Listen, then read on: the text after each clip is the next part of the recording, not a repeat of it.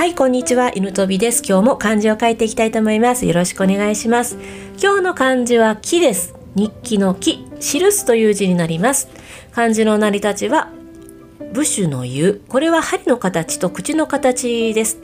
そして作りは人が膝を曲げた形になります。膝をついて人の言ったことを書き取っているということから書き記すの意味になりました。ちなみにこの部首の言うなんですけどなぜ針の形と口の形をしているのかと言いますと針を心と呼んでほしいんですよね。心は心です。心に通じ心で思っていることを口に出すという意味で言うとか言葉の意味になりました。今日はこの「言う」ではなくて「えー、記す」という漢字から漢字の誕生のお話をしたいと思います、えー、皆さんもご存知のように漢字は中国で生まれました。初めは記号だったり絵図画だったりしたんですけども、まあ、今はねあのそんな記号とか絵とかは使わずに、え、漢字を使っています。まあそれはもう当たり前の話なんですけど今日はねその始まりのまずは記号の話をしたいと思います。記号とは何ぞやなんですけどあの昔はね文字がなかった頃は縄を使ってたんですよ。欠場って聞いたことはないですか、えー、約束をね交わしたりする時に、えー、縄をね結んで約束の印としたんですよ、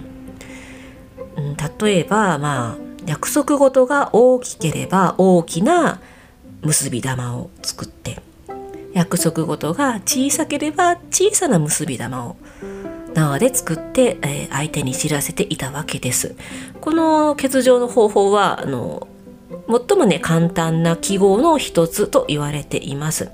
こんな感じであの欠場の歴史はですね世界各地で存在しています。現在でもあのカトリックのロザリオあの結び目がついてたりね。あとあの身近なところで言えば仏教の数珠。こんなところで結び等が見られています。現在はねやれ契約書だやれハンコだとかねあの一つの約束をするのにねなかなかいろいろ細かい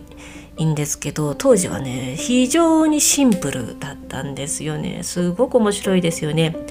まあこれはもう情報がねほとんどなかったからでまだ言葉もちゃんと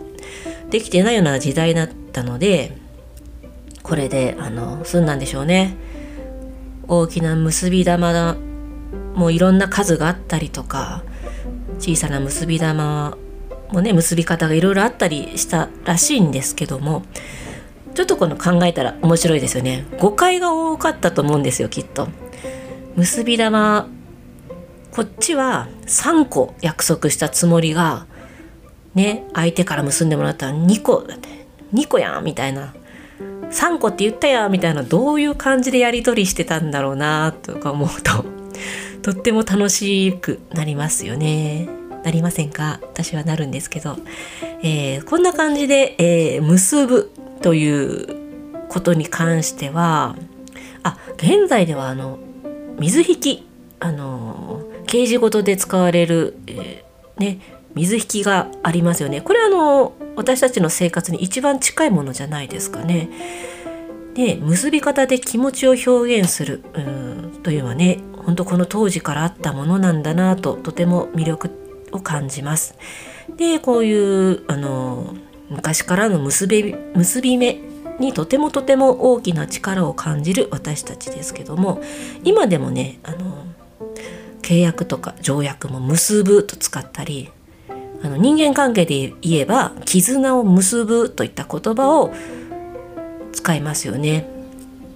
であの私たち人間はあのつながりを求める遺伝子が組み込まれていましてやっぱそういうお互いの存在を大事にするというのはあの避けて通れないところなんですよね。でその避けて通れない遺伝子つながりに関して言えば最近では日本でも、うん、いいのか悪いのかまあいいんですけどあの欧米のね価値観が入ってきて個人主義だっていう叫ばれる現代になってますよね。個人だ個人だってもうねそんな昔ながらのコミュニティには参加しないといったことが多くなってきたわけですがあのまあね日本は島国だったので昔からその世界とは孤立をしてもう日本独自の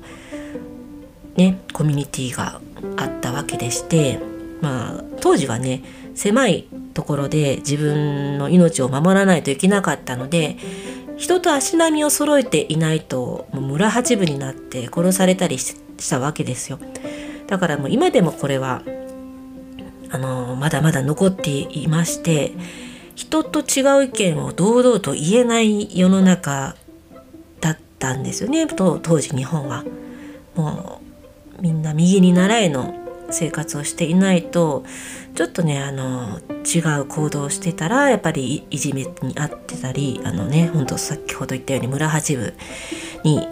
されてたわけでまずこの個人主義になるとまあ村八分にならない時代も近いかなと思っています。でもねやっぱそうは言ってもまあ島国の歴史が長すぎて日本人はもう素直に「はいそうですか個人が意見を言いましょう」みたいな風には表向きは言ってますけど実際にはなってないですよね。やっぱりあのまだまだあのねそういう考えの方が半数以上はいる世の中ですのでもうちょっとあの若い方が頑張ってねあの欧米の価値観をもうちょっとねえー、日本独自のものにせずちゃんとその個人の価値観が分かるような世界を頑張って声を上げていってほしいなと思うんですけどもやっぱりそういう変化に対応できない大人が取る行動はそのねのろしを上げた先駆者ですよ。もう個人だ頑張るぞって頑張ろうとしてる人をあの引きずり下ろそうとしますよね今は。自分たちに足並みを揃えさせよう。昔はこうだった。あの時は大変だったといった感じで、ね、自分たちがどれだけ大変な思いをして今を作ったのかっていうのをね、まあ、言いたがる人も多いわけで、まあ、そんな感じであの足並みを揃えない人を自分たちに合わせようと必死に引きずり下ろそうと必死になっている、うん、感じがします。えー、ね本当個性を生かすのではなくて個性を潰すやり方が際立ってるなと思いましてでこれはねもうなんか日本独自なのではないかなと思います。やっぱりあの欧米では人と違うことをすることが個性と認められてそれをあの応援する人が多いんですよね。人は人自分は自分ですから。でもなぜか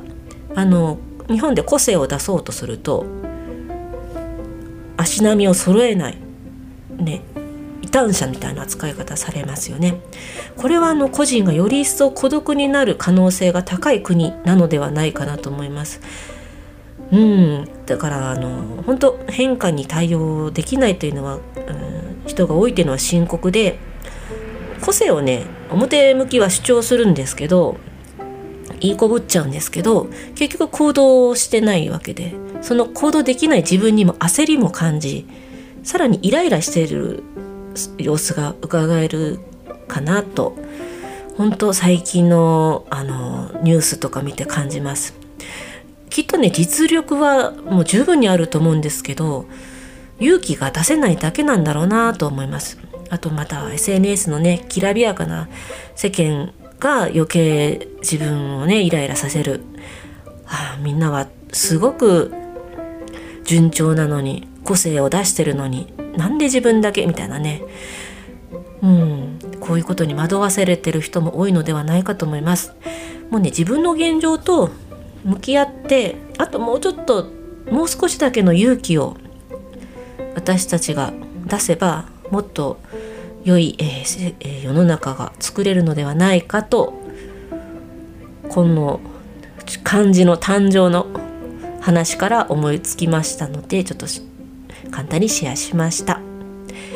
はいそれではこの辺で終わりたいと思います。明日はせっかくなのであの漢字の誕生の記号と図画の図画の方絵の方の話をちょっとだけしたいかなと思っております。